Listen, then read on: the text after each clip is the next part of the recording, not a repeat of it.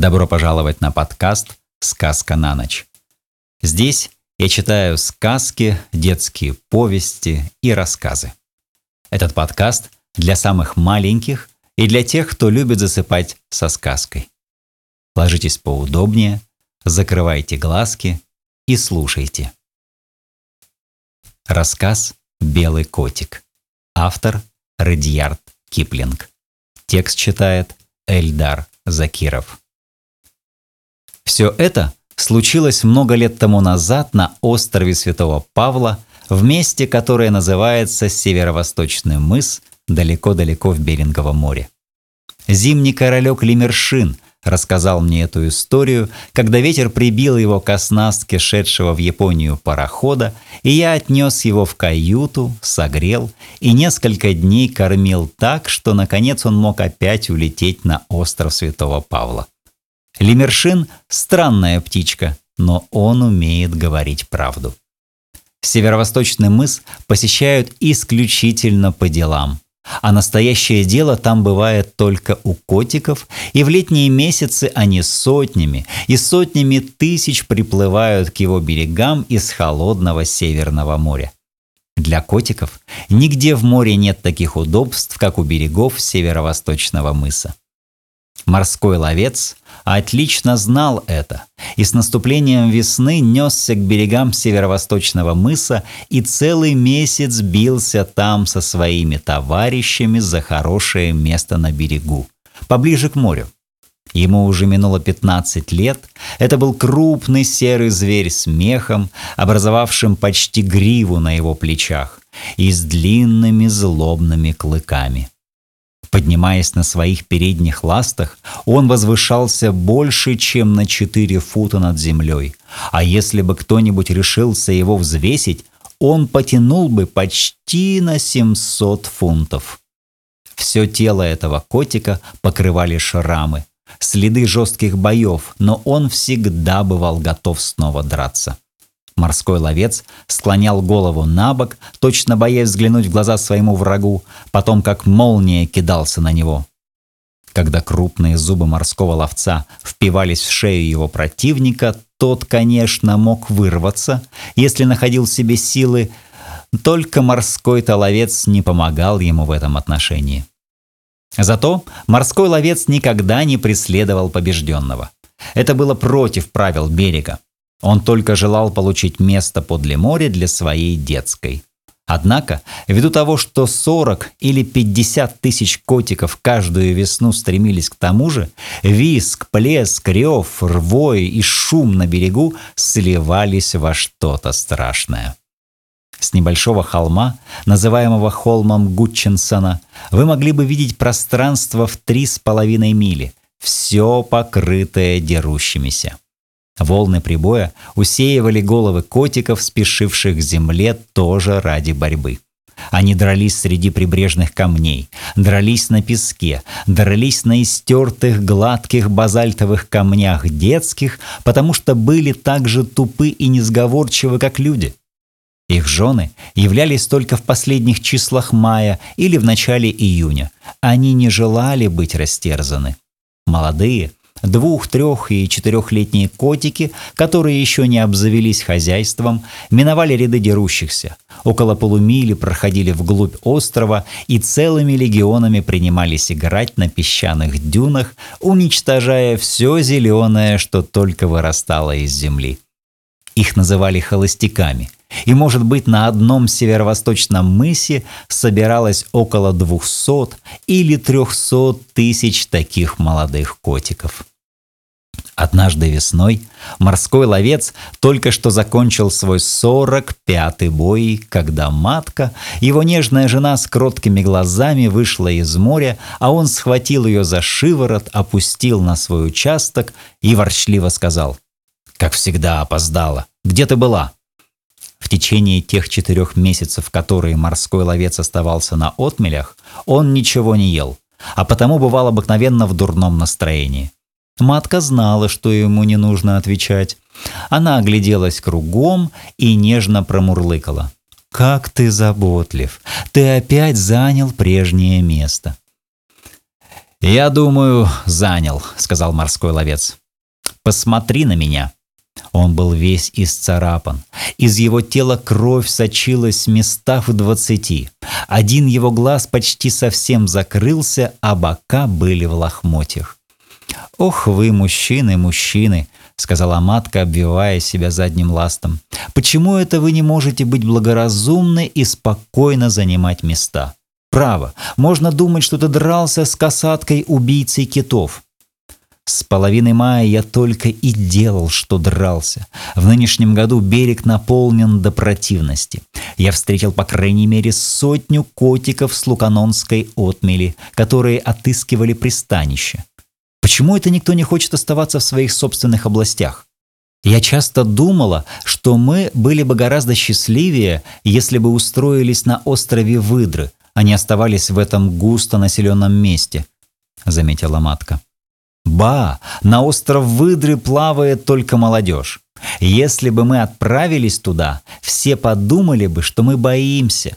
Нам необходимо заботиться о сохранении приличий, моя милая.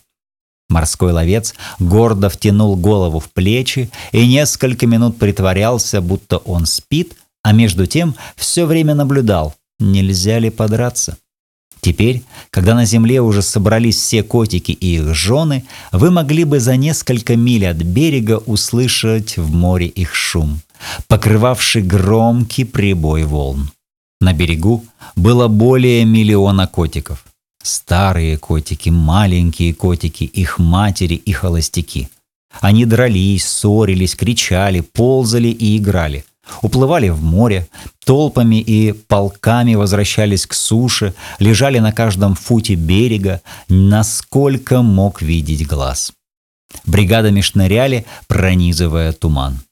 Здесь почти всегда туманно, за исключением тех дней, в которые на короткое время выходит солнце и всему придает цвет жемчуга или радуги. Детеныш матки котик родился в разгар смятения.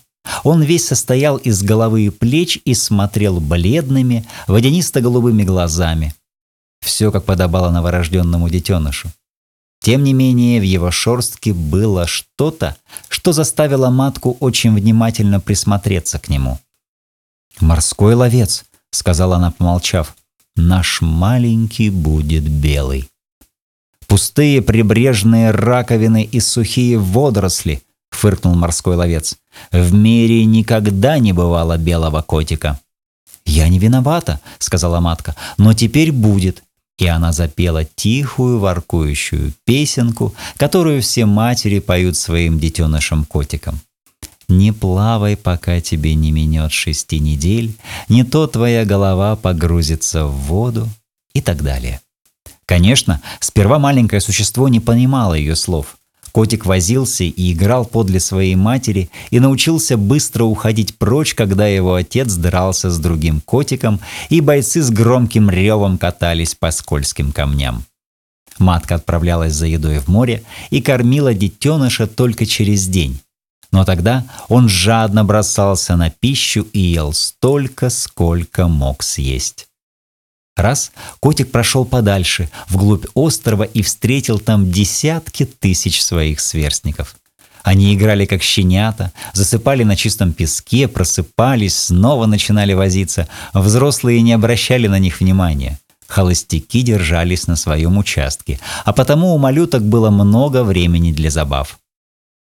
Возвращаясь с рыбной ловли в глубоком море, матка прямо направлялась к месту их игр и принималась звать котика голосом овцы, призывающей своего ягненка, и ждала, чтобы он откликнулся. Едва услышав его блеяние, она прямиком двигалась в его направлении, сильно ударяя о землю своими передними ластами и расталкивая головой малышей, которые падали вправо и влево от нее – Несколько сотен матерей всегда отыскивала своих маленьких вместе их игр. И юным котикам порядочно доставалось от них, но матка справедливо говорила котику. Пока ты не лежишь в грязной воде и не худеешь, пока жесткие песчинки не попадают в царапины или порезы на твоем теле, пока ты не плаваешь в бурю, с тобой ничего не случится. Маленькие котики плавают не лучше маленьких детей – Когда котик в первый раз пошел в море, волна унесла его на такую глубину, где он мог утонуть. Его большая голова погрузилась в воду, его маленькие задние ласты поднялись вверх совершенно так, как матка говорила ему в колыбельной песне. если бы следующая волна не кинула его обратно, он утонул бы. После этого он научился так лежать в луже на отмеле, чтобы набегающие волны покрывали его и поднимали. В это время он загребал воду ластами и смотрел, не подходят ли большие волны, которые могли бы ему повредить. Две недели учился он работать своими ластами, и все это время то входил в воду, то выходил из нее. С криком, похожим на кашель, или хрюканьем выползал на берег повыше и спал, как кошечка на песке. Потом опять отправлялся в море и, наконец, понял, что его настоящая стихия — вода.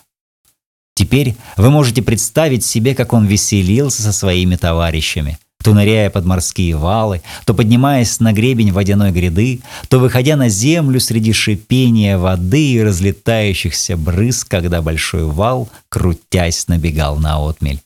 Порой, стоя на хвосте, и он почесывал голову совершенно как старые котики или играл в игру «Я король замка» на склизлых, покрытых водорослями скалах, едва выдававшихся из воды.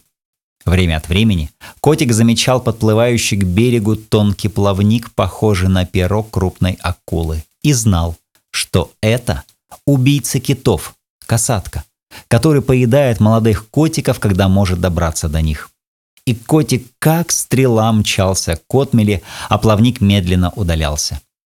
В конце октября целые семьи и стаи котиков стали покидать остров Святого Павла, направляясь в открытое море – Бои из-за места прекратились, и холостяки теперь играли, где им вздумается. «В будущем году, — сказала котику его мать, — ты будешь холостяком, а пока тебе нужно научиться ловить рыбу». Они вместе пустились по Тихому океану. Матка показала котику, как надо спать на спине, прижав плавники к бокам и выставив носик из воды. В мире нет колыбели спокойнее длинных, гладких, качающихся валов Тихого океана. Когда котик почувствовал легкий зуд во всей коже, матка сказала ему, что он начинает понимать воду, что этот зуд и покалывание предвещает наступление дурной погоды, и что значит, ему нужно плыть во всю силу и уйти подальше. «Скоро», — сказала она, — «ты будешь также понимать, куда именно надо плыть. До поры же до времени следи за морской свиньей. Дельфином. Он очень умен. Целая толпа дельфинов ныряла и неслась, разрезая воду, и маленький котик помчался за ними. «Почему вы знаете, куда надо плыть?» – задыхаясь, спросил он. Вожак выпучил свои белесоватые глаза и нырнул в глубину. «У меня зуд в хвосте, малыш», – сказал он. «А это обозначает, что позади меня буря. Вперед!» Когда ты будешь южнее стоячей воды, он подразумевал экватор, и у тебя поднимется зуд в хвосте, знай, что перед тобой буря, и поворачивай на север. Вперед! Я чувствую, что вода здесь очень опасна. Это одна из тех вещей, которые узнал котик, а он постоянно учился. Матка сказала, что ему следует плыть за треской и палтусом вдоль подводных мелей, научиться обследовать обломки судов, лежащие на сотню сажень под водой, проскальзывать точно ружейная пуля в один иллюминатор затонувшего корабля и вылетать из другого, как это делают рыбы. Танцевать на гребнях волн, когда молния бороздит небо, и вежливо махать одним своим ластом, летящему по ветру короткохвостому альбатросу и морскому соколу. Выскакивать из воды на 3 или 4 фута, как дельфин, прижимая к бокам ласты и изгибая хвост. Не трогать летучих рыб, потому что они состоят из одних костей. На полном ходу и на глубине 10 сажень отрывать зубами лакомый кусочек спинки трески, никогда не останавливаться и не смотреть на лодку или на корабль, особенно же на грибную шлюпку. Через шесть месяцев котик не знал о рыбной ловле в открытом море только того, чего и знать не стоило. И все это время ни разу не вышел на сушу. Но однажды, когда котик дремал лежа в теплой воде, где-то невдалеке от острова Хуана Фернандеса он почувствовал ленность, какую ощущают люди, когда весна забирается в их тело. В то же время ему вспомнились славные твердые берега северо-восточного мыса за семь тысяч миль от него, игры его товарищей, запах морской травы и рев котиков во время боя. В ту же самую минуту он повернул к северу, торопливо поплыл в этом направлении и скоро встретил десятки своих товарищей, которые все спешили туда же. Они сказали, «Здравствуй, котик! В этом году мы, холостяки, можем протанцевать огненный танец среди прибрежных камней Луканона и поиграть на молодой траве. Но откуда взял ты такой мех? Теперь у котика была почти совершенно белая шкура.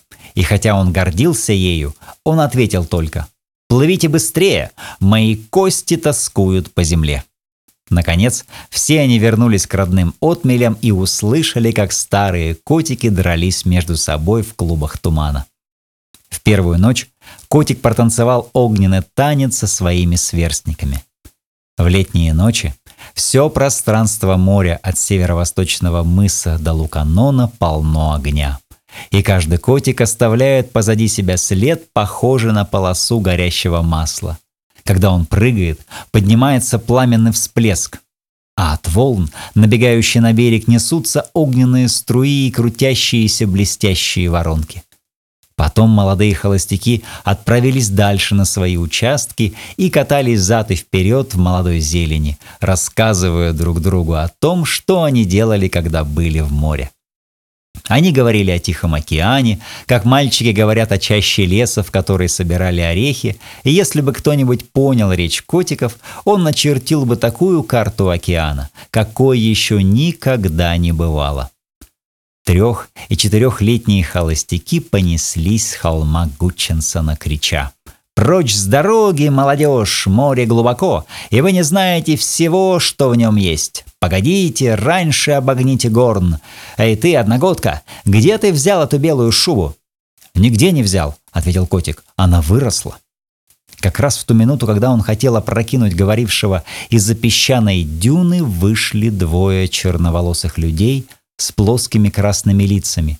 И котик, еще никогда не видавший человека, сердито кашлянул и опустил голову.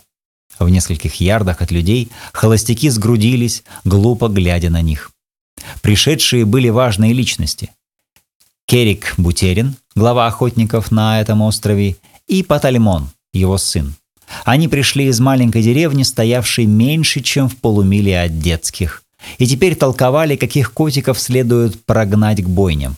Котиков гоняли совсем как овец. С тем, чтобы позже их шкуры были превращены в куртки.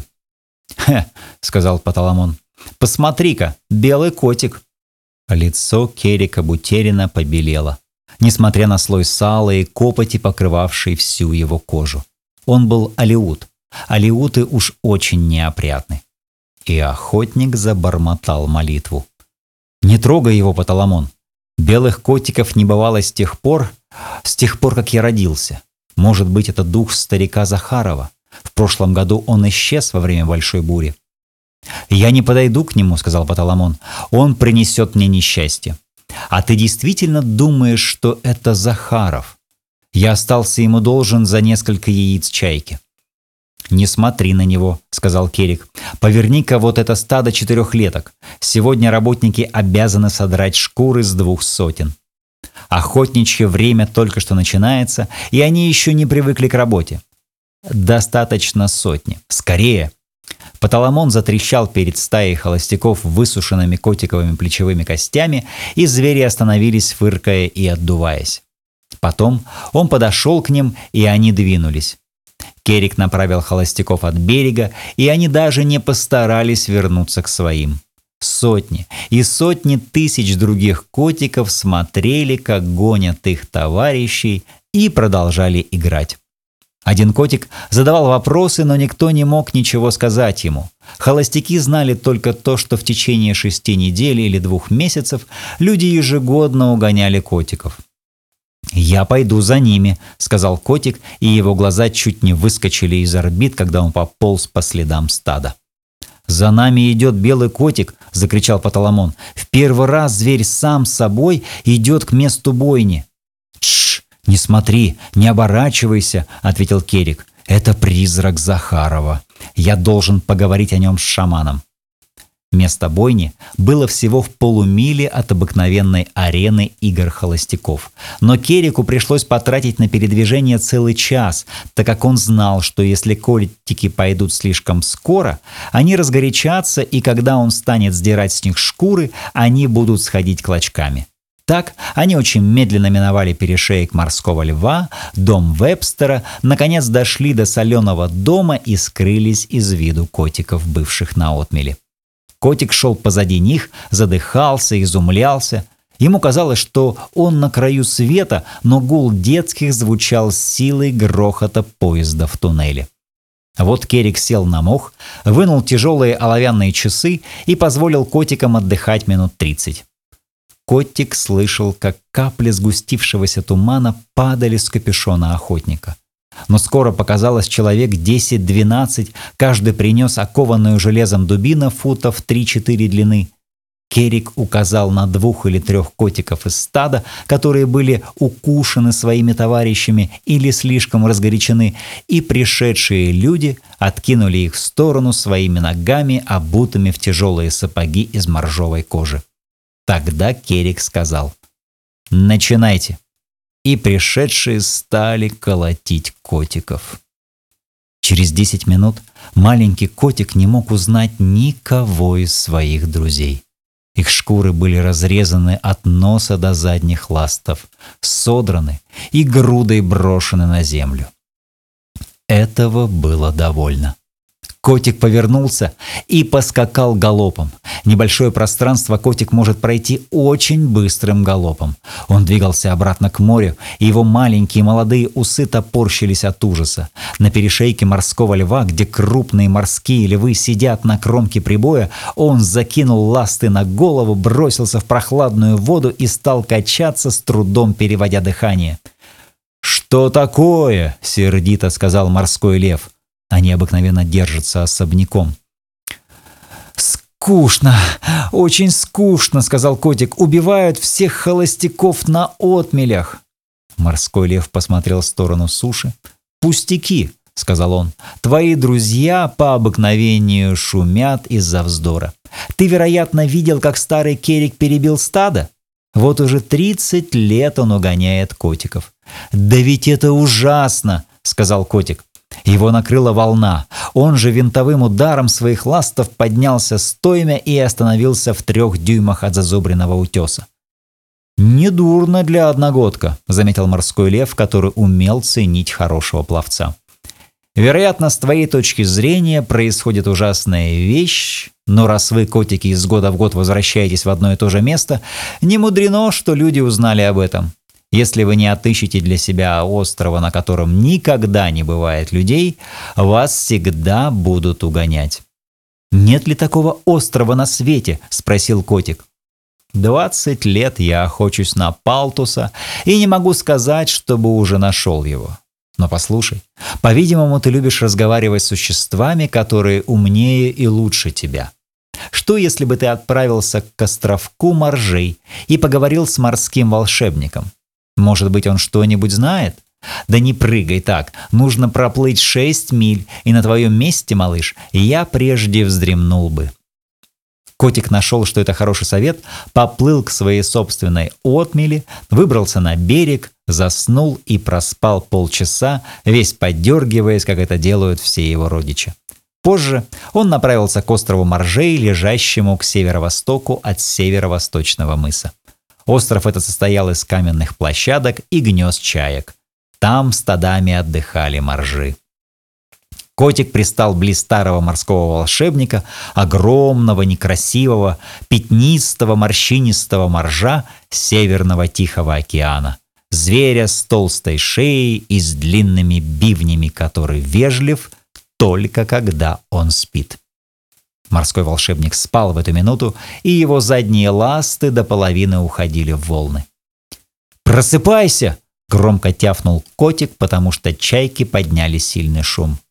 «Ай, о, что это?» – спросил Морж, ударил клыками своего соседа и разбудил его. Тот, в свою очередь, ударил следующего, и пошло, и пошло, пока все они не проснулись и не принялись осматриваться по сторонам, только котика никто не замечал.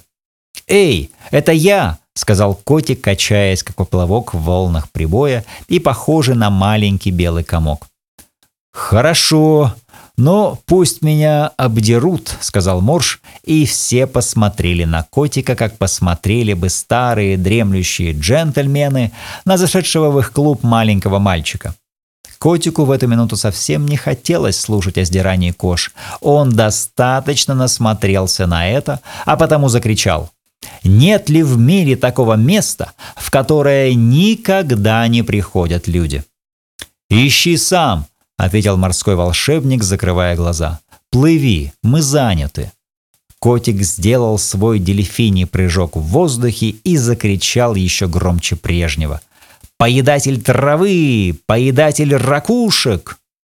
Он знал, что морской волшебник никогда в жизни не поймал ни одной рыбы, а вечно вырывал раковины, морской мох и морские травы, хоть любил казаться ужасным существом. Понятно, маевки, большие поморники, белые чайки и глупыши, всегда желающие найти случай сказать кому-нибудь грубость, повторили его восклицание. И так передавал мне Лемершин, минут пять вы не могли бы услышать ружейного выстрела на острове Феморжей. Все его население кричало и взвизгивало. «Поедатель, поедатель травы! Старик!» А старый морж ворочался сбоку на бок, похрюкивал и кашлял.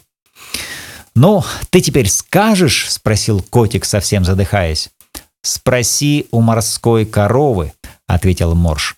«Если она еще жива, она в состоянии сказать тебе». «Она — единственное существо, которое безобразнее морского волшебника!» — крикнул большой поморник, пролетая под самым носом моржа. «Она еще безобразнее и еще невежливее! Старик!» Котик предоставил чайкам кричать, а сам поплыл к своему берегу. Тут он узнал, что никто не поддерживает его намерение открыть новое спокойное место. Ему сказали, что люди всегда угоняли десятки молодых холостяков, что это давно вошло в обычай, и что если ему не нравится смотреть на неприятные вещи, он не должен ходить к месту бойни. Ведь никто раньше не видал, как убивают их родичей, и в этом заключалось различие между котиком и его друзьями. Кроме того, у котика была белая шерсть. «Вон что», — сказал морской ловец, выслушав рассказ сына о его приключении. «Вырасти, сделайся таким же крупным котиком, как твой отец, заведи собственную семью, и тогда тебя оставят в покое. Через пять лет ты будешь в состоянии защищаться». Даже кроткая матка сказала, «Тебе не удастся прекратить эту бойню. Иди, играй в море, котик». И котик уплыл и протанцевал огненный танец, но с большой тяжестью на сердечке. В эту осень он очень рано покинул берег и совсем один пустился в путь. В его голове засела одна неотвязная мысль. Он отыщет морскую корову, если только в море окажется такое существо, и найдет спокойный остров с хорошим, твердым берегом, где люди не могли бы добраться до котиков – и он стал осматривать весь Тихий океан от севера до юга, проплывая в сутки около 300 миль. С ним случилось больше приключений, чем можно рассказать.